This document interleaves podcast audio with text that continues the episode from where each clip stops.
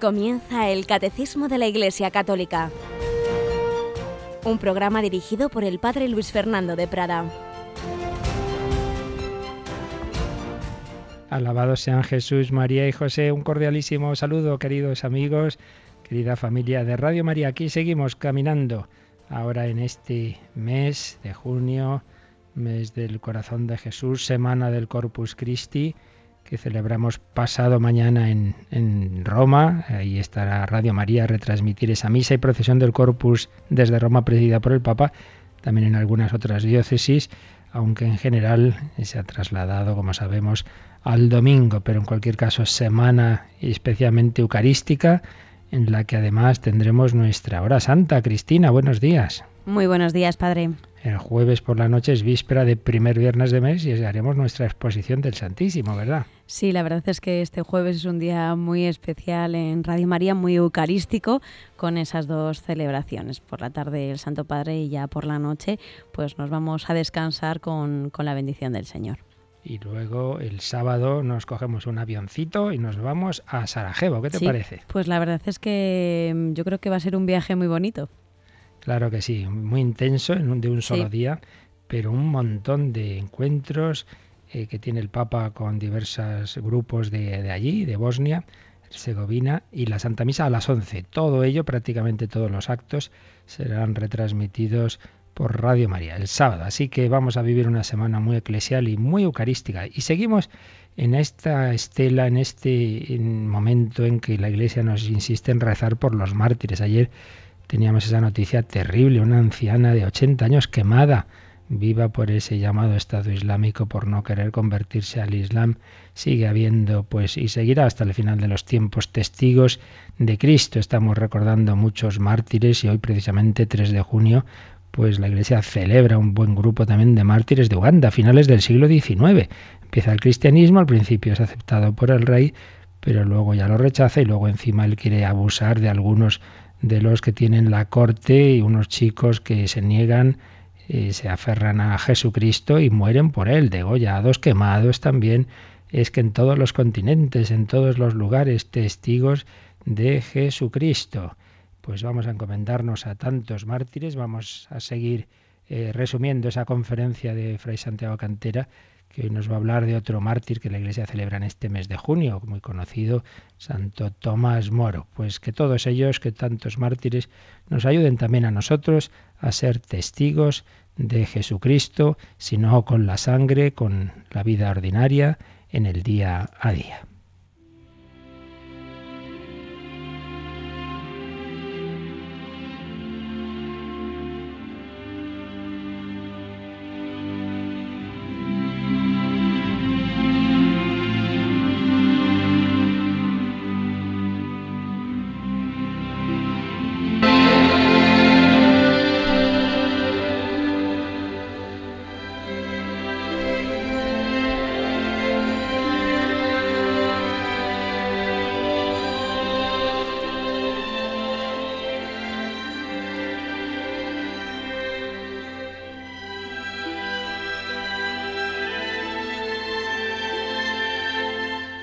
Seguimos resumiendo esta conferencia de Fray Santiago Cantera, monje benedictino, que nos habla del testamento de los mártires, el testamento de los mártires, de tantos que nos han dejado ese ejemplo, esa, esa vida y esa muerte con esas enseñanzas de fe, de esperanza, de amor. Y hoy nos va a hablar de Santo Tomás Moro. Santo Tomás Moro, aquel gran canciller de Inglaterra, que también al principio pues era muy aceptado y muy muy valorado por el rey Enrique VIII y que sin embargo luego después pues le ocurrió todo todo lo contrario. Leemos resumida esta conferencia de Fray Santiago Cantera. Santo Tomás Moro, escritor humanista, canciller de Inglaterra, hombre de confianza del rey Enrique VIII, es un claro ejemplo de político cristiano, que fiel a lo que su recta conciencia le dictó, no aceptó el divorcio del monarca con Catalina de Aragón para casarse con su amante Ana Bolena. No lo pudo aceptar porque su matrimonio era realmente válido y porque así lo reconocía la Iglesia. No lo pudo aceptar porque el rey se situaba en abierta desobediencia al Papa y se arrogaba atribuciones que no tenía. No lo pudo aceptar porque esas atribuciones hacían de él un tirano que se erigía con poderes absolutos sobre el reino, siendo un buen botón de muestra del Estado Todopoderoso que estaba comenzando a erigirse caminando en esa época. Por eso Santo Tomás Moro cayó en desgracia y fue recluido en la Torre de Londres. Después de un juicio cuyos diálogos son de una gran riqueza doctrinal, sabéis que están reflejados bastante bien en la película Nombre para la Eternidad, fue decapitado en 1535. Desde la Torre de Londres cruzó varias cartas con su hija Margarita, en las que refleja su estado de ánimo y la convicción de sus posiciones. En su reclusión redactó un tratadito de meditaciones sobre la agonía de Cristo en el huerto de los olivos que no pudo completar al serle finalmente arrebatado cualquier objeto con el que pudiera escribir. También de la torre de esos años 1534-35 procede otro texto, el diálogo de la fortaleza contra la tribulación. Ya años antes, en Libertad había escrito un tratado sobre los novísimos, sobre las realidades del más allá, con unas meditaciones sobre la muerte, lo cual revela que estaba muy preparado para este trance.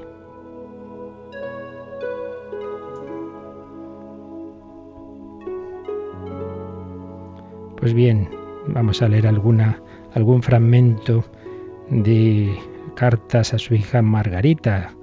La familia pues estaba un poco enfadada o mucho enfadada con, con, con Tomás Moro, porque le parecía que, que, tenía que ceder, que tenía que disimular, que, que se estaba jugando la vida y los bienes de la familia. Y claro, ciertamente así era. Y entonces responde Tomás, queridísima hija, si durante largo tiempo no me hubiese mantenido firme y constante, pues tengo confianza en la misericordia divina, tu lamentable carta me habría avergonzado más que otras cosas terribles que en distintas ocasiones oigo contra mí. Ninguna de ellas me ha causado tanta pena y me ha llegado tan adentro como el ver que tú, mi amada hija, tratas de persuadirme de manera tan vehemente y lastimosa en un asunto en el que por respeto a mi propia alma he dado ya tajante respuesta. Es para mí congoja natural, más mortal que el oír mi propia sentencia de muerte, el veros a vosotros, a mi buen hijo tu marido, a ti mi hija buena, a mi buena esposa y a mis otros hijos, hijos y amigos inocentes, en tanta desgracia y peligro.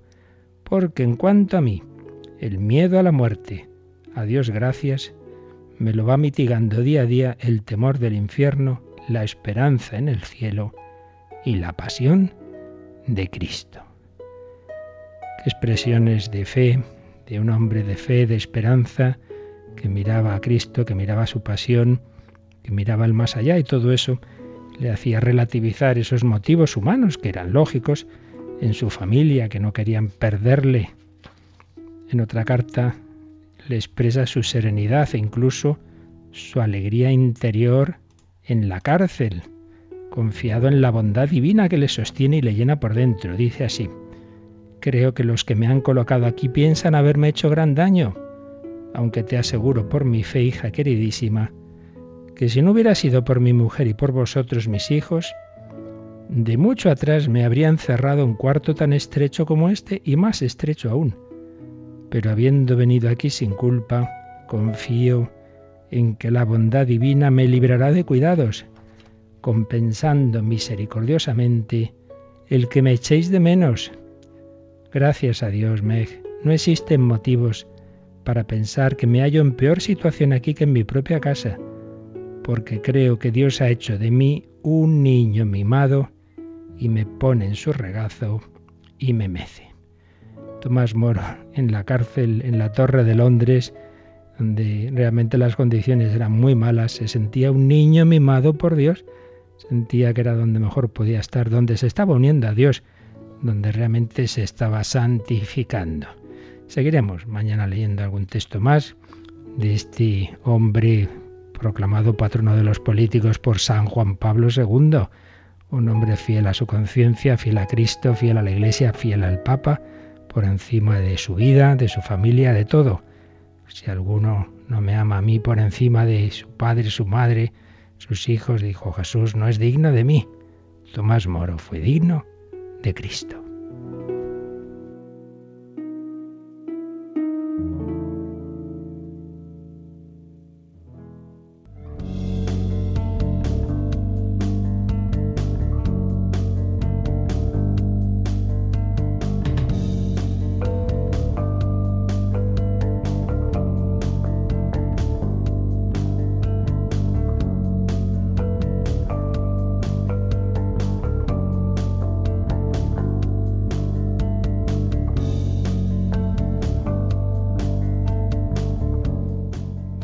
Pues un ejemplo más de seguimiento de Cristo en este mundo que está en guerra, que está en batalla permanente. Ayer comenzamos ya ese apartado último de todo este tratadito sobre el pecado original, un apartado que nos dice que sí, que estamos en guerra, que hay una guerra desde el principio hasta el final de la historia, pero que aunque la primera batalla de esa guerra se perdió en el pecado original, sin embargo, sabemos que la victoria definitiva es del Señor, es de Cristo. Tenemos que tener confianza. Por eso este último apartado se titula con una frase de la liturgia, no lo abandonaste al poder de la muerte. Hemos leído el 410, pero vamos a volver a leer, Cristina, para empalmar eh, hoy el 411, eh, este que número 410, porque además aquí se nos habla de, se nos introduce un término el protoevangelio que hoy vamos a explicar un poquito más. Leemos pues como ayer el 410. Tras la caída, el hombre no fue abandonado por Dios. Al contrario, Dios lo llama y le anuncia de modo misterioso la victoria sobre el mal y el levantamiento de su caída. Este pasaje del Génesis ha sido llamado protoevangelio por ser el primer anuncio del Mesías Redentor, anuncio de un combate entre la serpiente y la mujer y de la victoria final de un descendiente de esta. Vamos a releer en la Sagrada Escritura este pasaje. Es el capítulo 3 del Génesis. Se nos ha contado cómo fue ese pecado original, ya lo estuvimos comentando en su momento, con un lenguaje simbólico que no quiere decir que no sea verdadero, que no sea histórico, sino son es una manera de contar realidades, verdades teológicas, eh, con, de una manera, digamos, plástica, eh, catequética, pero, pero verdadera. Entonces, después de decir cómo ha sido cometido ese pecado, viene ese diálogo entre Dios, Adán y Eva y viene luego pues ese anuncio de las consecuencias que llamábamos castigos y en el sentido que ya explicábamos, las consecuencias de ese pecado. Y entonces Dios le dice a la serpiente, de nuevo un símbolo de Satanás, por haber hecho esto, maldita seas entre todas las bestias y entre todos los animales del campo. Sobre tu vientre caminarás y polvo comerás todos los días de tu vida. Y aquí viene el versículo clave, el 15. Enemistad pondré entre ti y la mujer, y entre tu linaje y su linaje. Él te pisará la cabeza mientras acechas tú su calcañar. Enemistad pondré entre ti y la mujer, entre tu linaje y su linaje. Él, linaje de la mujer, te pisará la cabeza mientras tú acechas su calcañar. Es el protoevangelio, es la primera vez en que tras haber empezado el pecado en el mundo, tras haber entrado el mal en el mundo, Dios anuncia una victoria del bien, Dios anuncia una salvación, Dios anuncia un linaje de la mujer que va a derrotar a Satanás. ¿Qué quiere decir todo esto? Pues lo vamos a ir viendo hoy, pero primero ahora ya sí, seguimos con el número siguiente, el 411, que nos dice este número del catecismo. La tradición cristiana ve en este pasaje un anuncio del nuevo Adán, que por su obediencia hasta la muerte en la cruz repara con sobreabundancia la desobediencia de Adán. Por otra parte, numerosos padres y doctores de la Iglesia ven en la mujer anunciada en el protoevangelio la Madre de Cristo, María, como nueva Eva. Ella ha sido la que la primera y de una manera única se benefició de la victoria sobre el pecado alcanzada por Cristo, fue preservada de toda mancha de pecado original y durante toda su vida terrena por una gracia especial de Dios, no cometió ninguna clase de pecado. Un número este, como veis, muy rico, muy denso, con varias afirmaciones, varios aspectos, vamos a ir viendo. En primer lugar, se nos recuerda algo de lo que ya hablamos, y es que dice que si la tradición cristiana ha visto aquí un anuncio del nuevo Adán, y más adelante nos habla de la nueva Eva. Como dijimos, esas dos figuras, esos nombres, también simbólicos, que no quiere decir que no fueran reales e históricos, de Adán y Eva, tienen ese contrapunto de que sí, son la creación humana de, Dios, Dios ha creado al hombre, a la mujer a su imagen y semejanza, pero también son los que han desobedecido, son los que no se han fiado de Dios, han cometido ese primer pecado de tan grandes y tremendas consecuencias. Y frente a esa pareja de ese hombre y esa mujer, la tradición cristiana ha visto a otro hombre y a otra mujer, al nuevo Adán, Jesucristo. Esto no es una elucubración de cualquiera, sino que está ya en el, nuevo, propio Nuevo Testamento, está en San Pablo.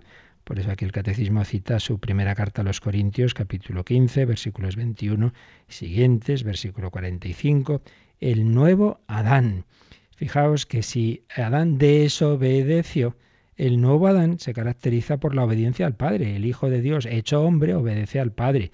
Y hay un texto especialmente significativo que rezamos todas las semanas en las vísperas, que también está citado aquí en el Catecismo. Dice, la tradición cristiana ve en este pasaje un anuncio del nuevo Adán que por su obediencia hasta la muerte en la cruz, cita aquí el Catecismo, obediencia hasta la muerte en la cruz, y pone entre paréntesis Filipenses 2.8. Es ese himno de San Pablo, que muchos autores creen que realmente era un himno que ya se cantaba antes de San Pablo, que se rezaba o cantaba en las eh, comunidades cristianas. Cristo, a pesar de su condición divina, a pesar de ser Dios, no, no se aferró a esa su divinidad, sino que se despojó, se despojó, se vació de sí mismo, se rebajó al hacerse hombre, no aparecía como un hombre divinizado, eh, ahí todo el mundo a mis pies haciendo milagros a todas horas. No, no, era solo de una manera suave que fue mostrando esa su divinidad, pero siempre en un tono muy humilde, muy discreto, porque nosotros hubiéramos dicho, bueno, ya que se hace hombre, pues que nada, que sea un emperador, que nazca en un gran palacio, todo el mundo ahí a servirle, pues no, nace en la calle, es exiliado, es perseguido, vive en un pueblecito perdido, una aldeíta, Nazaret, ahí haciendo chapucillas con, con San José el carpintero, luego con sus discípulos, pues como dirá Jesús, el Hijo del Hombre no tiene dónde reclinar la cabeza, no, no tiene ni casa y va a morir en una cruz obediente hasta la muerte y muerte de cruz. Qué contraste con ese Adán que se fía del demonio, que le promete seréis como Dios, y el que realmente es Dios hecho hombre, es humilde, es obediente y acepta las consecuencias de nuestros pecados, acepta el sufrimiento y acepta la muerte. Y entonces dice el catecismo que por su obediencia hasta la muerte en la cruz repara con sobreabundancia la desobediencia de Adán. Dice San Pablo, donde abundó el pecado, sobreabundó la gracia. Qué bonita frase. Donde abundó el pecado, sobreabundó la gracia que debemos aplicar a nuestra vida. Ay Señor, qué mala época tuve en mi vida, qué, cuántos pecados cometí, eh, qué pecado he hecho, pero si realmente tengo un arrepentimiento grande, luego puede sobreabundar en mí la gracia de tal manera que como tantos ejemplos tenemos de santos que han llevado una vida muy pecadora luego han sido grandes santos. Nadie piensa, uh, ya lo que hice no tiene solución. Pues sí, la tiene. La gracia de Dios es capaz de rehacer nuestra vida. Oh Dios, crea en mí un corazón nuevo. Pues bien, todo esto nos viene por la gracia del nuevo Adán, el nuevo Adán, Jesucristo. Adán, nuevo Adán. Y aquí se nos cita el número 359, que ya leímos varias veces, donde se nos dice que para realmente entender al hombre hay que mirar a Cristo, el, nuevo Adán, porque el misterio del hombre se revela en el misterio del Verbo encarnado, aquella frase del Vaticano II que tantísimas veces citó Juan Pablo II, quizá la cita que más veces hizo en todo su magisterio. El misterio del hombre se revela en el Verbo encarnado, es decir, para saber cómo es el hombre, mira a Cristo, al Dios hecho hombre, al nuevo Adán, y ahí al hombre, ese es el verdadero hombre. Pero también, también sigue diciendo el catecismo, numerosos padres de la Iglesia, desde los primerísimos siglos, numerosos doctores, vieron en la mujer anunciada en el protoevangelio que no se refería simplemente a Eva, si Eva acaba de pecar, y aquí sin embargo hay una mujer que aparece muy, muy elevada, y entonces no será otra mujer, no será la nueva Eva. Pues claro que sí, si está el nuevo Adán Jesucristo, está la nueva Eva María. Y este ya digo, es un tema teológico, pero vamos, del siglo II, y que aparece en varios sitios de la cristiandad, en varios santos padres, y por ello podemos pensar legítimamente que era un tema que ya estaba presente en la primera generación, en los apóstoles, vaya, que hablaron de María como nueva Eva, nueva Eva. Y si Eva comete el pecado y desobedece, no se fía de Dios y comete el primer pecado, la nueva Eva, por el contrario, es ya la primera que recibe esa gracia sobreabundante, de manera que, dice el catecismo, fue preservada de toda mancha de pecado original, y no solo eso, sino que durante toda su vida terrena, por una gracia especial de Dios, no cometió ninguna clase de pecado.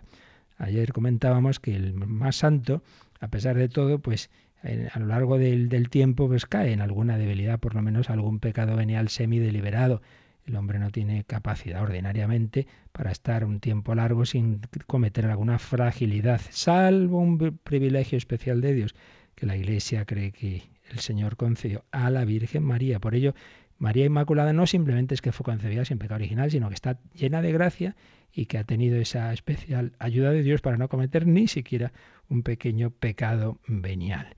María es la nueva Eva, la nueva Eva.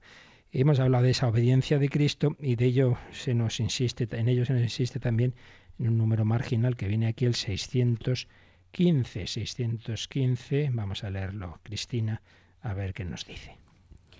Como por la desobediencia de un solo hombre todos fueron constituidos pecadores, así también por la obediencia de uno solo todos serán constituidos justos. Esto es una cita, esta frase es toda ya de San Pablo, Romanos 5.19. ¿Y qué sigue diciendo el catecismo?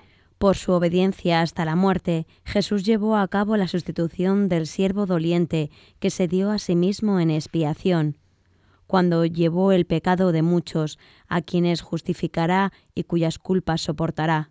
Jesús repara por nuestras faltas y satisface al Padre por nuestros pecados. Aquí hay un tema que a nuestra mentalidad individualista le cuesta más que en aquella época en que tenían más sentido corporativo y es el tema de la sustitución vicaria. Una persona puede sustituir a una comunidad. Pues bien, el siervo de Yahvé ha sustituido a toda la humanidad. Él ha reparado con su ofrecimiento de su vida, con su sí, ha reparado todos nuestros noes. Si nosotros por alcanzar unos, unos, unos beneficios, unos placeres, etcétera, hemos dado, damos tantos noes a Dios, Jesucristo asume el sufrimiento, la pasión, la muerte, eh, en, el, en, la obediencia al Padre, en su sí, y con ello dice ese cántico del siervo de Yahvé de Isaías que leemos todos los años el Viernes Santo en Isaías 53, con ello a muchos justificará, a muchos, es decir, a toda la humanidad, eh, justificará y sus culpas soportará.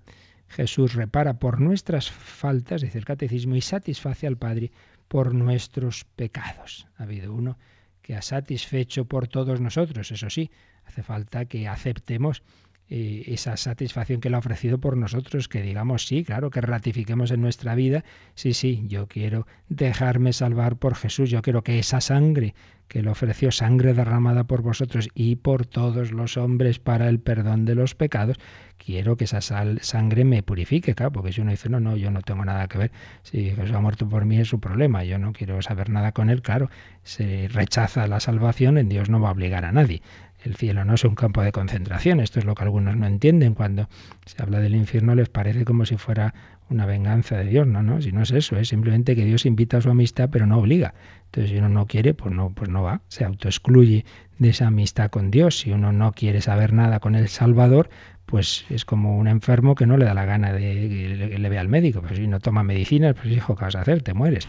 Pues es, es así somos de cabezones. Pues Jesucristo, nuestro Redentor, con su obediencia restaura nuestra desobediencia. Y María, la nueva Eva, si Eva desobedeció, María dirá, he aquí la esclava del Señor. Pero vamos a analizar un poquito más ese pasaje, ese protoevangelio.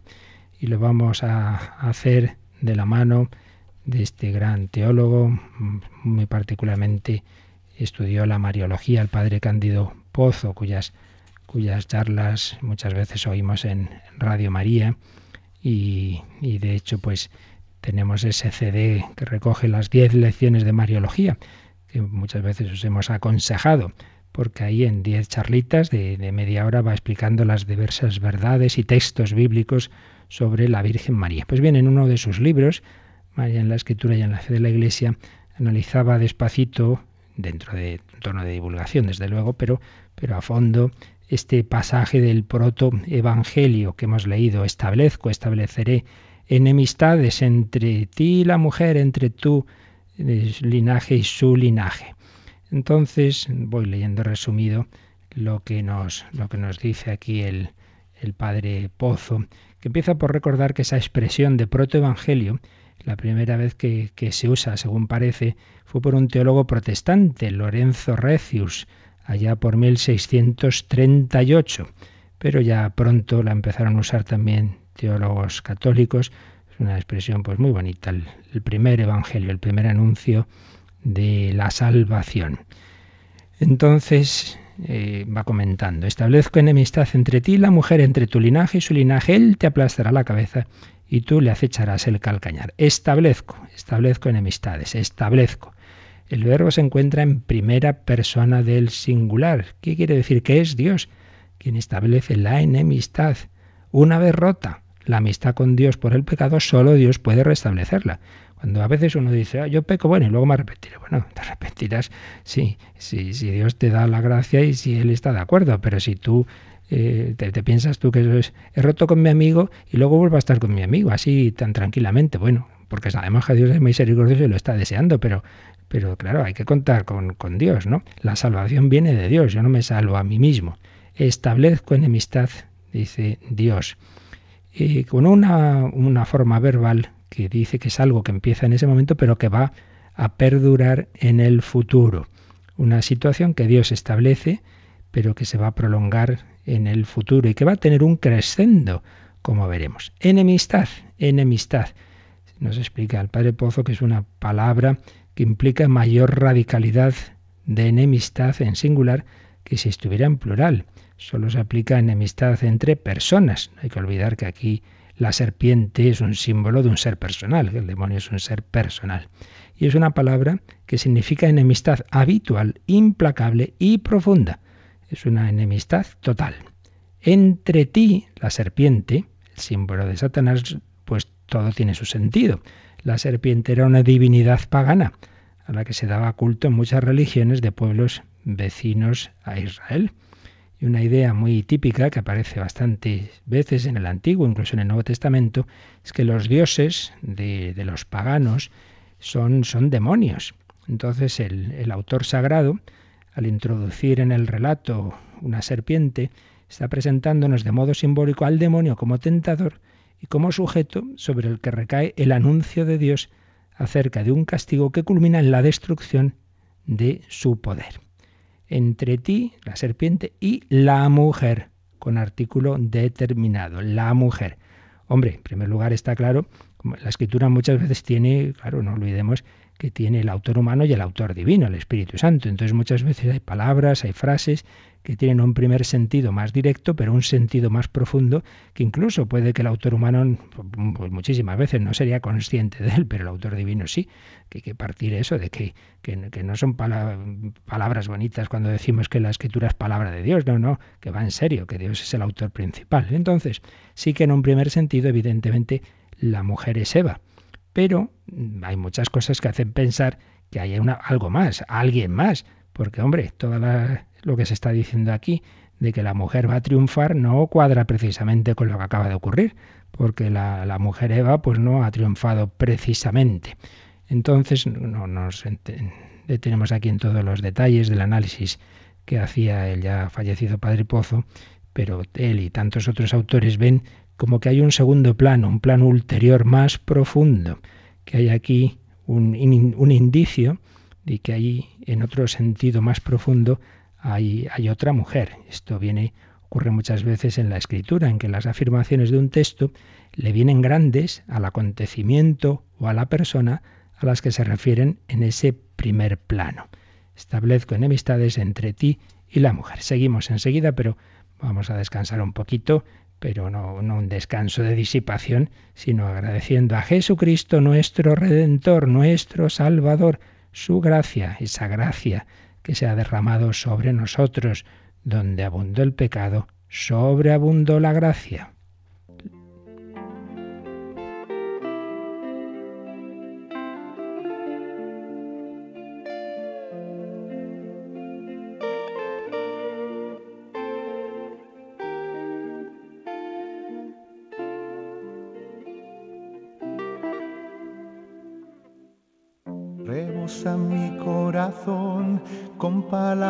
De amor. Dirijo al rey mi canción postrado en adoración. Mi boca quiere expresar lo que hay en mi corazón. No hay palabras, Jesús, para expresar mi atracción sobre ti. La gracia se derramó sobre ti. Eres el más hermoso de los hijos de los hombres. Sobre ti. Sobre ti la gracia se derramó sobre ti. Sobre ti, Jesús. Eres el más hermoso. El más hermoso. Eres el más deseado. Porque sobre ti la gracia se derramó.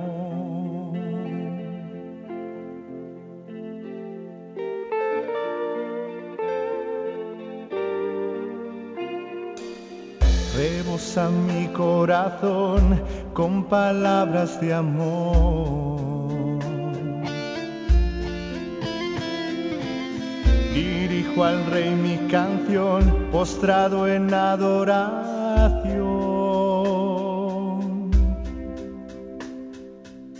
Mi boca quiere expresar lo que hay en mi corazón.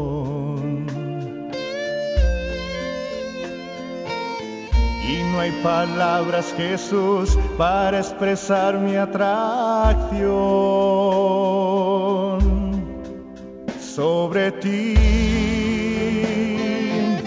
La gracia se derramó sobre ti. Eres el más hermoso de los hijos de los hombres sobre ti. Sobre ti. La gracia se derramó sobre ti. Sobre ti, Jesús. Eres el más hermoso. El más hermoso. Eres el más deseado. Porque sobre ti la gracia se derramó.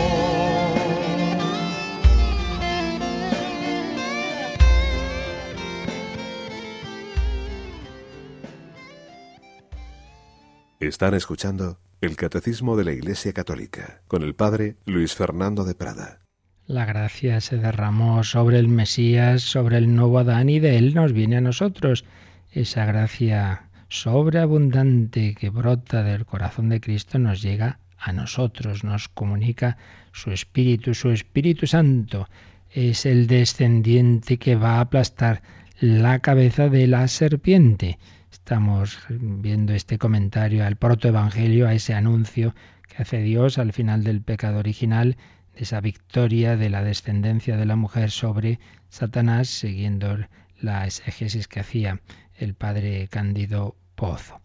Veíamos eh, esa, esa expresión, establezco enemistades entre ti y la mujer, entre tu linaje y su linaje.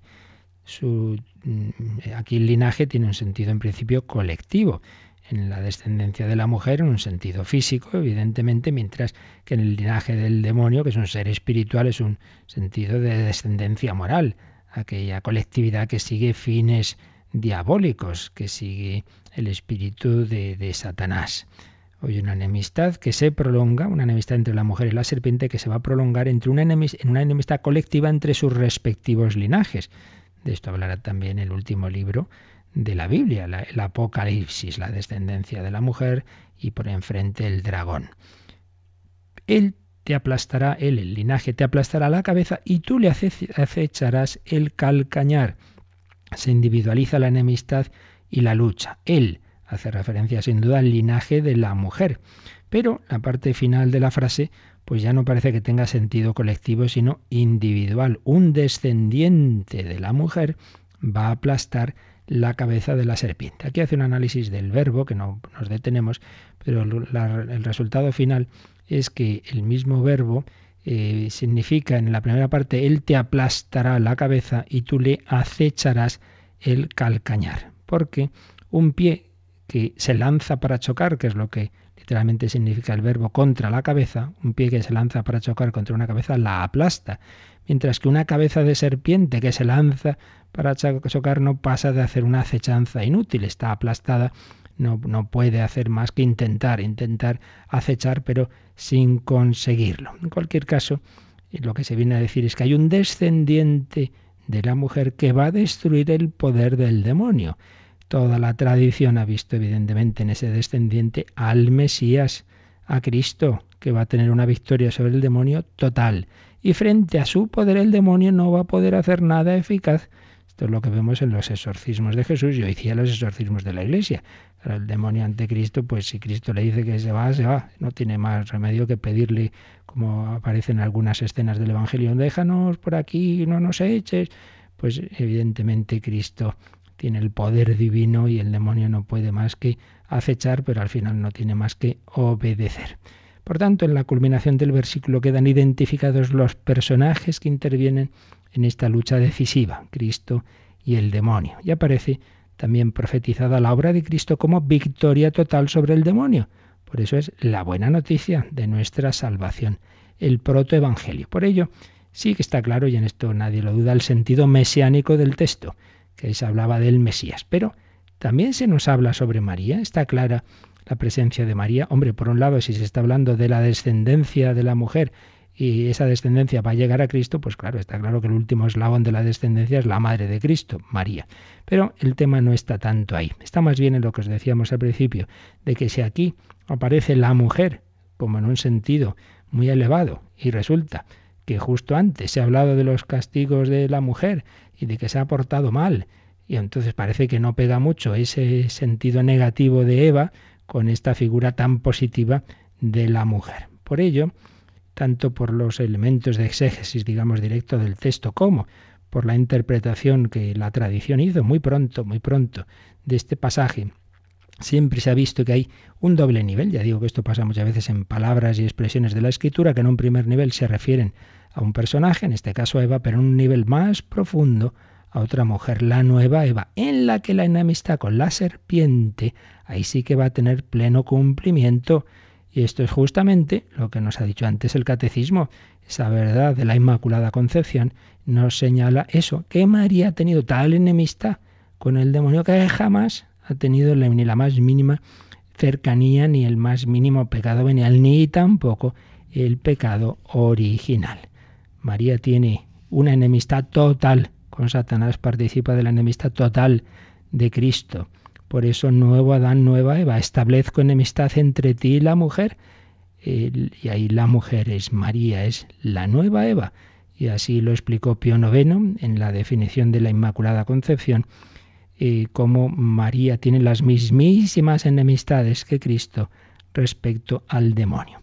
Una exégesis que muy pronto, ya digo, pues se, hizo en la tradición de la Iglesia, que está también expresada en diversos textos del magisterio y por tanto que un católico pues que crea en la escritura, en la tradición y en el magisterio, pues debe asumir, debe asumir de que es la interpretación correcta. Por tanto, un pasaje que nos da a conocer estos rasgos fundamentales de María, que tuvo enemistades totales con el demonio, lo que es tanto como hablar de la completa santidad de María, que como ya hemos dicho varias veces, excluye todo pecado, incluso el original. Y por otro lado, también aquí aparece que María está singularmente asociada a Jesucristo en la lucha contra el demonio, que va a constituir el entramado de la historia de la salvación. María es la más fiel colaboradora de Jesucristo en esta gran guerra en la que estamos todos metidos, en esta lucha contra el pecado que a todos nos afecta naturalmente. Por ello, la principal colaboradora de Jesús es María, por ello, asociémonos, unámonos a María.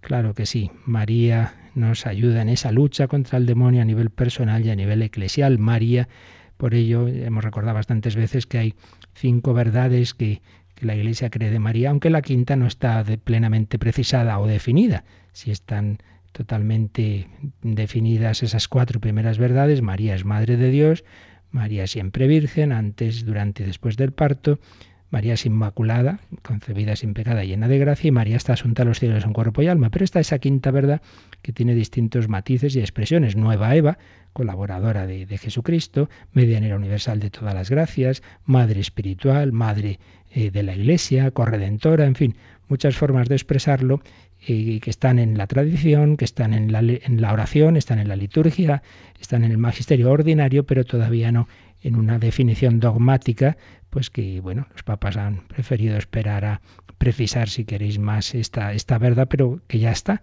en, en, toda, en todas esas fuentes de la revelación y por ello haremos muy bien en unirnos a la Virgen María para que ella nos ayude a su vez en esa lucha contra Satanás. Así pues, hemos visto este número 411, este comentario que nos hace, que nos ha ayudado profundizar un poquito en él, este, esta exégesis que hacía el padre Cándido Pozo. Y vamos ya al, último número, al último número de, de, todo este tratadito del pecado original, que se hace una pregunta que muchos nos hacemos y muchas veces nos hacéis, ¿verdad? Bueno, sí, de acuerdo, pues, pues al final Dios nos promete la salvación, viene Jesucristo, pero ¿por qué todo este lío? ¿Por qué Dios permitió aquello? ¿Y por qué, y por qué hay tanto mal? La pregunta que una y otra vez nos hacemos. Pues eh, se la hace el catecismo, Cristina, en el número 412. Pero, ¿por qué Dios no impidió que el primer hombre pecara? San León Magno responde, la gracia inefable de Cristo nos ha dado bienes mejores que los que nos quitó la envidia del demonio. Y Santo Tomás de Aquino Nada se opone a que la naturaleza humana haya sido destinada a un fin más alto después del pecado. Dios, en efecto, permite que los males se hagan para sacar de ellos un mayor bien. De ahí las palabras de San Pablo, donde abundó el pecado, sobreabundó la gracia. Y en la bendición de del cirio pascual, oh feliz culpa, que mereció tal y tan grande Redentor.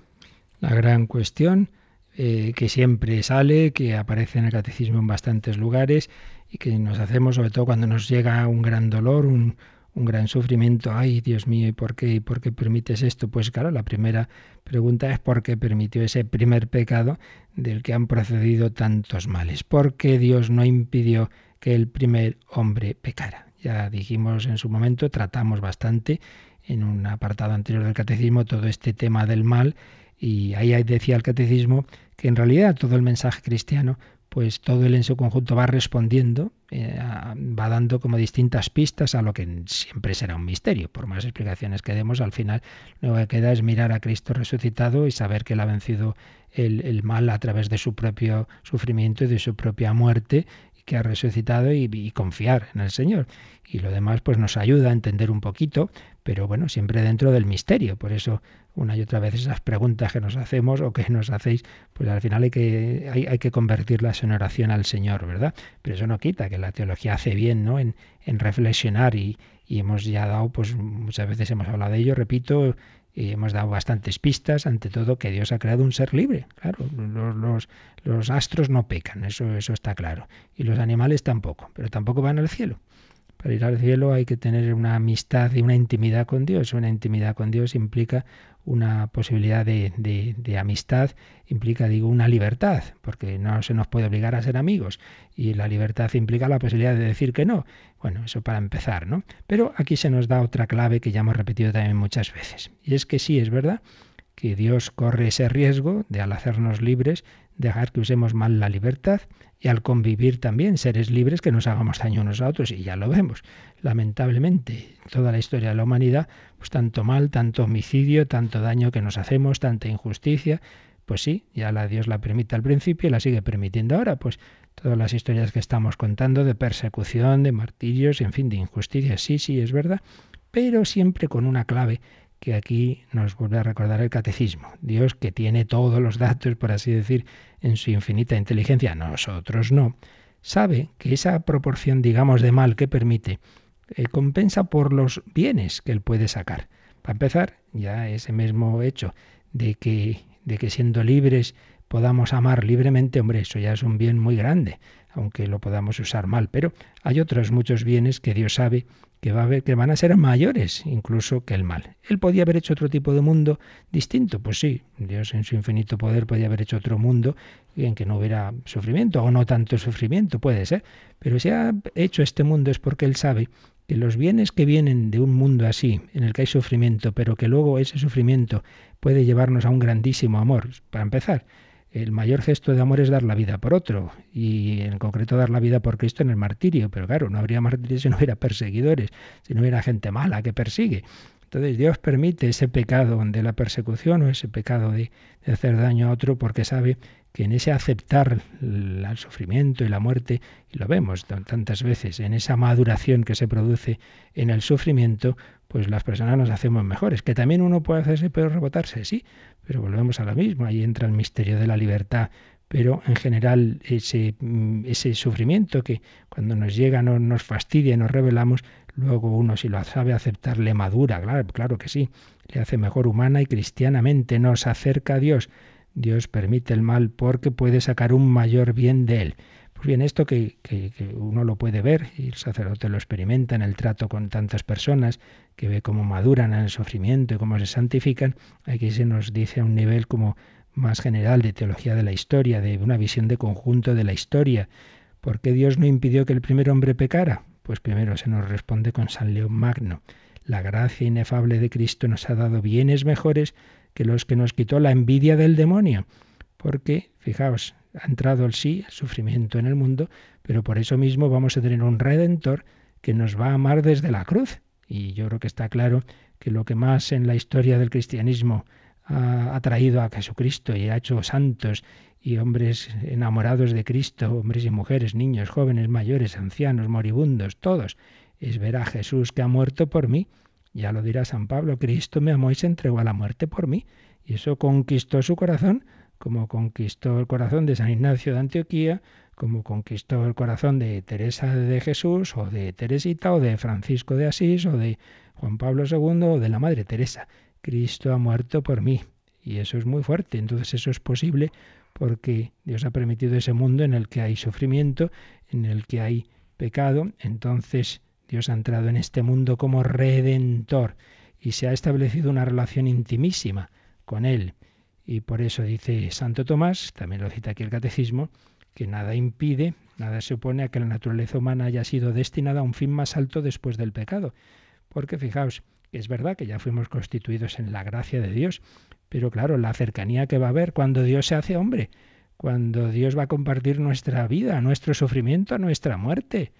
Nos llamo siervos, os llamo amigos, esa cercanía tan grande, pues que se ha establecido ahora pues es superior a la que había en el paraíso original.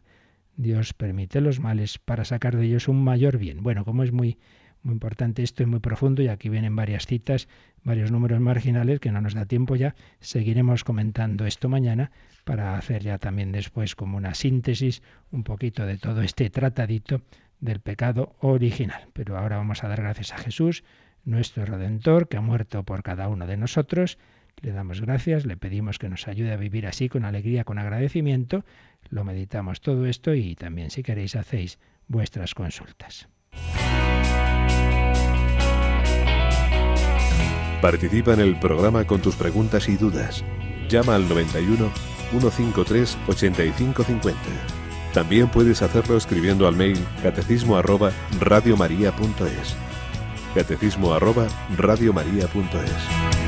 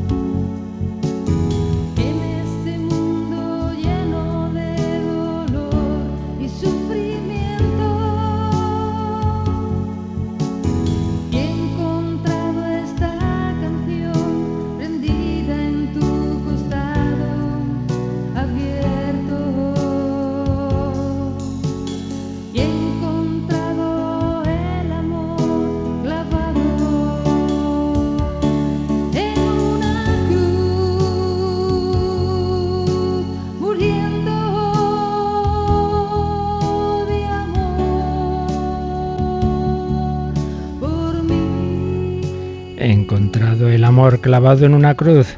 Entró el sufrimiento en el mundo, pero el amor se ha clavado en esa cruz para darle sentido. ¿Tenemos llamadas, Cristina? Sí, tenemos la primera es de Trini y quería que profundizase un poquito más en la expresión de pisar el carcañal. Ella también quiere saber si, por ejemplo, eh, la razón le dice que tiene que ayudar a sus hijos porque son lo que Dios le ha dado, la razón le dice que es lo más importante, tiene que ayudarles, pero si esa misma devoción en ayudar a sus hijos la plantea con el resto del mundo, de las personas que le rodean, si de esa forma nosotros también pisamos el cacañal al demonio. Sí, lo que quiere decir la expresión en general es que siempre que seguimos la, la gracia divina, y sus mandamientos, evidentemente, estamos pisando al demonio porque lo que quiere es que desobedezcamos y que no amemos, sino que hagamos nuestra santa voluntad, nuestra soberbia y nuestro egoísmo. Entonces, siempre que amemos a Dios y al prójimo, siempre que, cumplamos nuestros deberes, estamos pisando al demonio. Mientras que siempre que nos dejamos llevar simplemente a mí esto es lo que me gusta, esto es lo que me apetece, y si no le va bien a, a los demás o si a Dios le desagrada, hay a Él, pues entonces es cuando nos estamos dejando llevar del espíritu mundano. Por tanto, ciertamente que sí, todo lo que sea esa vivencia de las virtudes en la familia o en cualquier ámbito, pues va a ser una manera de, de, obedecer a Dios y de, en cambio, pisar a, Satanás en el sentido simbólico, ya sabemos, pero que viene a ser la, expresión de, esta idea, ¿no? que está reflejada en tantas imágenes de la Inmaculada. A sus pies aparece esa serpiente pisada, pues también el discípulo de Cristo y de María, en cuanto se une con ellos y obedece, pues está también pisando al demonio. ¿Qué más? María quiere que le explique la diferencia entre ángel y santo y cuál es el lugar de cada uno en el cielo. Bueno, en lugar de cada uno en el cielo, pues no, como no he estado por allí, pues no lo sé muy bien, ¿no? Pero la diferencia entre ángel y santo está claro. Los ángeles son puros espíritus, eh, existen seres solo materiales, existen seres solo espirituales y existimos nosotros que somos una síntesis, un microcosmos, ¿verdad? Que tenemos por un lado un cuerpo del, del mundo animal, pero por otro lado un espíritu, un alma que es espiritual. Entonces los ángeles son espíritus puros, que Dios creó al principio de, su creación, solo espíritus, y en cambio nosotros pues tenemos ese componente físico, ese componente corporal y ese componente espiritual. Luego, eh, todos, tanto ángeles como hombres, estamos llamados a la amistad con Dios. La amistad con Dios empieza en esta tierra y tras el, umbral de la muerte en nuestro caso y tras la prueba inicial que tuvieron los ángeles en el suyo, es contemplarle cara a cara, eso es el cielo. Eh, cómo será el cielo y que, eh, lo que nos preguntaba, ¿no? El, lugar, bueno, es que no, no, es que sea un lugar, sino que es una relación con Dios, una intimidad con Dios. Ahí ya no hay nada seguro, ahí ya bueno, podremos entrar en, diversas elucubraciones, y, pero como yo aquí siempre preferimos decir lo que es seguro, lo que nos enseña la Iglesia, pues no, no podemos decir mucho más. Que hay, los ángeles están muy cerca de Dios, parece ser que incluso dentro de ellos, pues también con distintas diferencias, porque la relación con Dios no es igual en dos seres, eso hay que tenerlo muy claro. El cielo no es igual ni para dos santos ni para los ángeles, porque el cielo, repito, es una relación interpersonal con Dios y no hay dos relaciones iguales, no hay dos amistades iguales, no hay dos hijos con la misma relación con sus padres. Entonces el cielo es esa relación con Dios. Más de eso, pues creo que no podemos decir.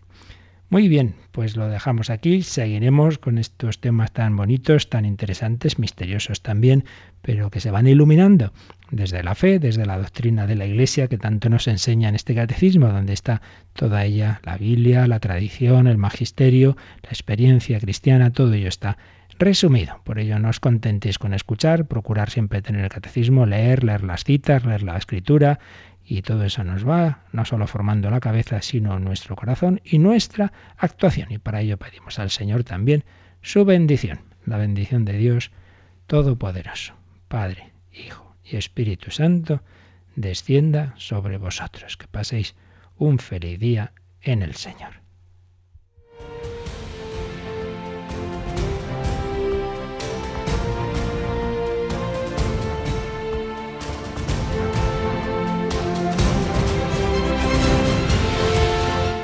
Han escuchado en Radio María el Catecismo de la Iglesia Católica, un programa dirigido por el Padre Luis Fernando de Prada.